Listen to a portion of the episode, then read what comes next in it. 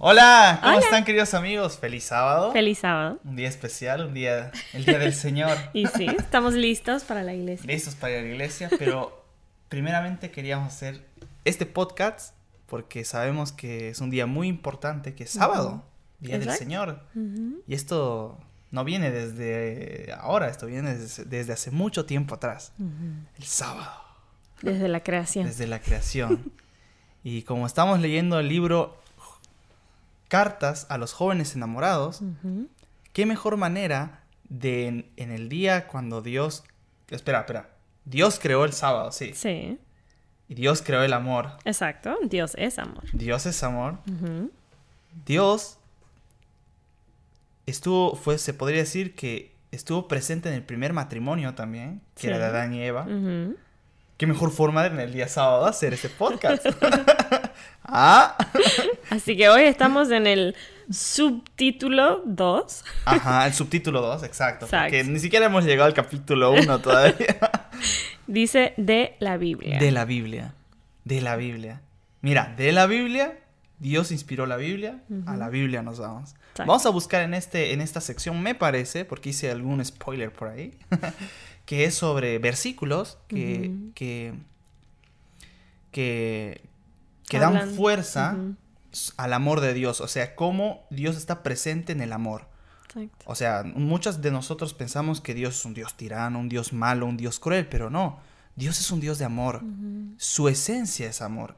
Él es amor.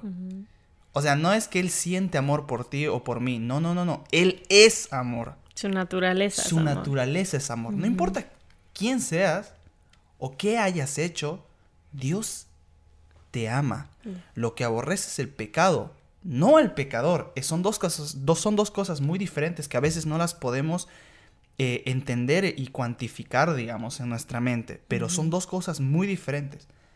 Dios ama al pecador, pero aborrece al pecado. Exacto. Y el pecado son las acciones hechas, se podría decir. Y es oh, algo, esto es un tema que me gustaría en un momento futuro Debatir y hablar.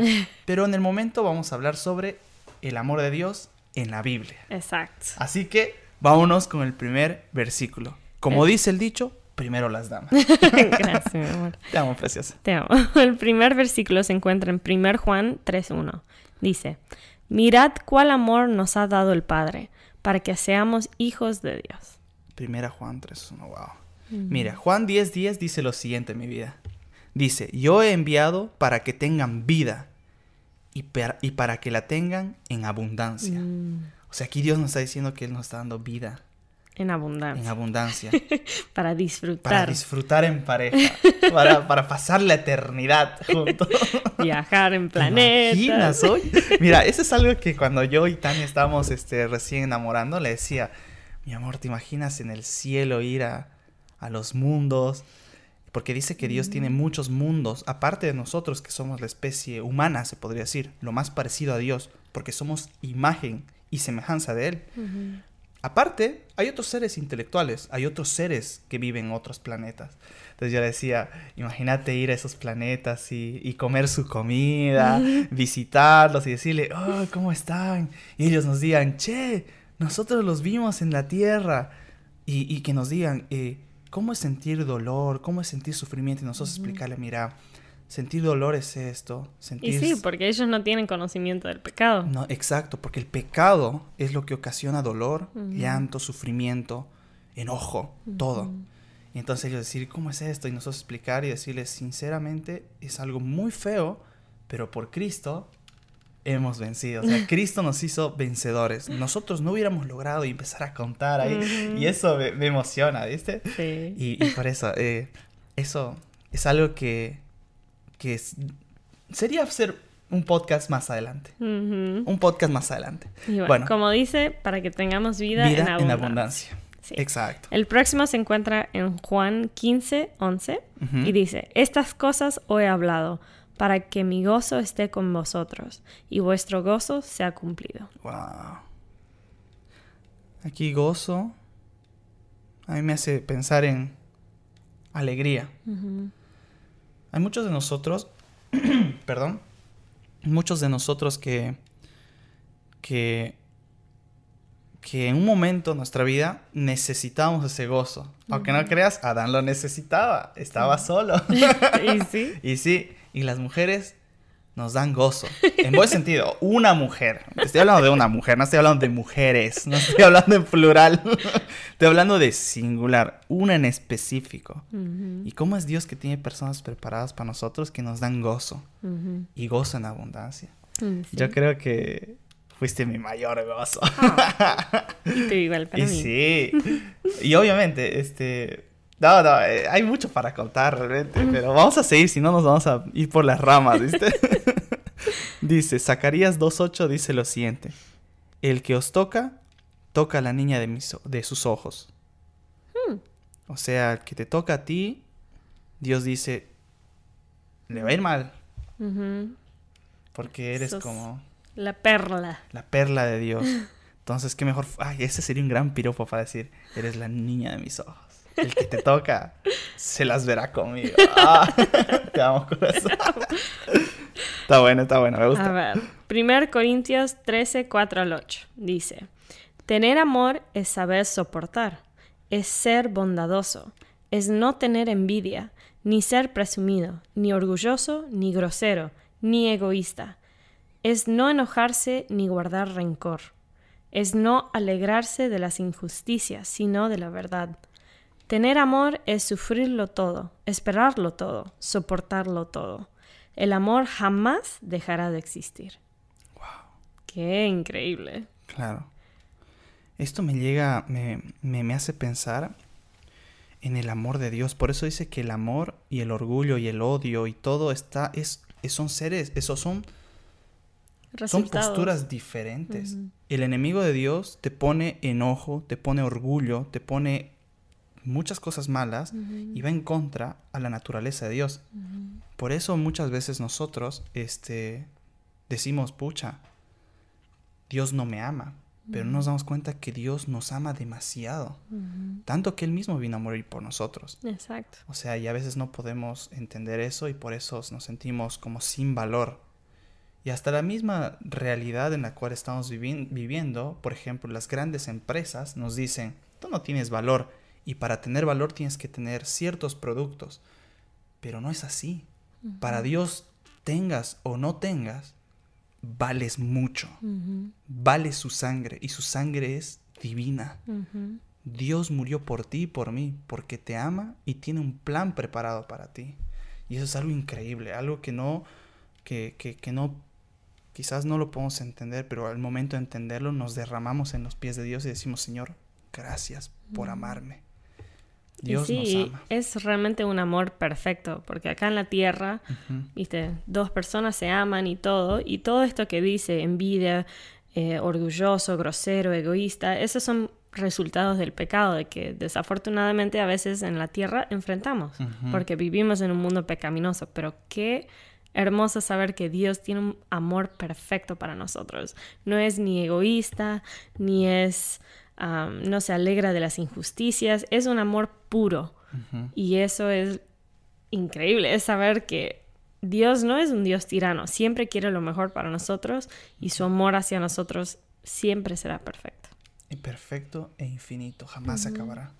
Eso me, me, me llena de emoción. Ese es en el Dios, ese es el Dios de la Biblia. Es el Dios en el cual creemos. Exacto. Y es el Dios que existe hoy también. Wow, qué emoción. Siguiente versículo. Jehová se manifestó a mí hace ya mucho tiempo diciendo, con amor eterno te he amado, por tanto te prolongué mi misericordia. Mm. Jeremías 51.3.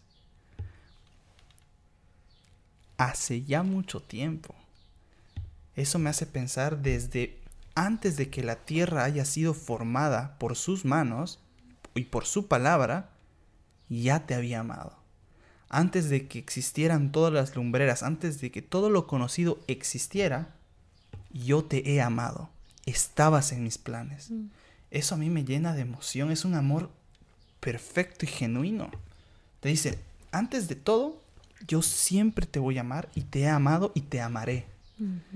Y esto me, me trae alegría, me trae emoción. Es como que, wow, quisiera amar de esa manera. Pero el pecado a veces nos, nos trae dolor, ¿viste? Nos hace dejar de un lado este amor. Por eso dice, las personas que se separan de Dios empiezan a tener ciertas consecuencias más fuertes del pecado, porque está siendo dominado por el pecado y el pecado es fuerte. El pecado te hace no pensar en los demás y no pensar en la persona que más amas. Te hace un ser egoísta, egocéntrico. Te hace querer valerte por ti solo. Y eso es porque te alejas de la fuente del amor que es Cristo. Por eso Cristo te dice, ven a mí y yo te transformaré. Y por eso las personas que más están con Cristo a veces son personas que tú los ves y dices, pucha, no tiene nada, pero es feliz. ¿Cómo consigue eso?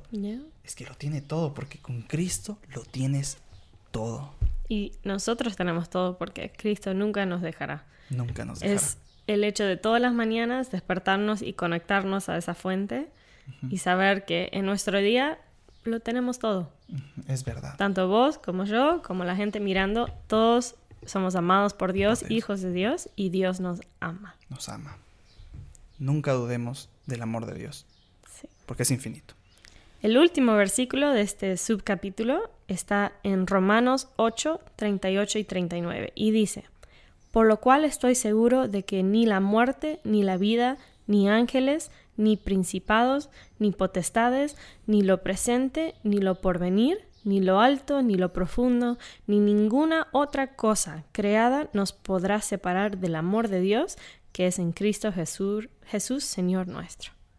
Nada nos puede separar del amor de Dios. Qué lindo. Dios es todopoderoso, no existe nada en este universo que lo puede derrotar y eso significa que no hay nada en este universo que puede derrotar su amor por nosotros. No importa. No importa qué pase, ¿viste? Hay, es muy interesante que dice ni principados, ni potestades, ni imperios, ni reyes, ni nada de lo que tú creas que es, oh, me va a separar. Nada en el mundo existente te va a separar del amor que, que Dios tiene por ti por- y por nosotros. Sí. Y por mí, y por ti, por todos. Dios nos ama. Y el amor está presente en la Biblia, presente en su naturaleza y presente hoy en día. Y Dios te dice, hijo, te amo, ven a mí. Te voy a perdonar todo. Y vas a ser mi niña, mi hija, mi, mi niña de mis ojos, algo así, ¿no? Sí, Vas a ser mi perla de la valor. perla.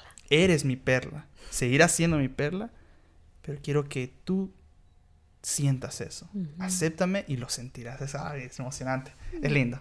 Sí. Impresionante. Impresionante. El amor de Dios. El amor de Dios. Así que chicos, ah, chicos, siempre digo chicos. Así que amigos, qué lindo, qué lindo capítulo, ¿no? Del podcast. Ujú.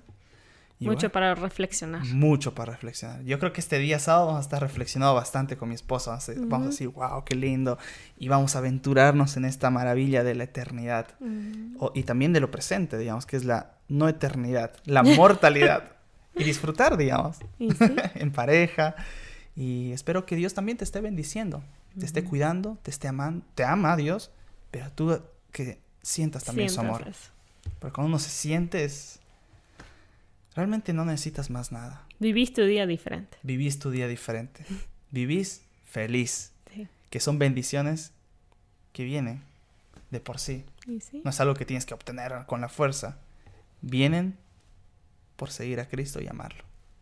Así que chicos, feliz sábado. ¡Feliz sábado! Que pasen bien en este día. Nos vemos en el próximo episodio. Y no se olviden, primero Dios. Y Chelania, forever. Nos vemos. Chao. chao, chao.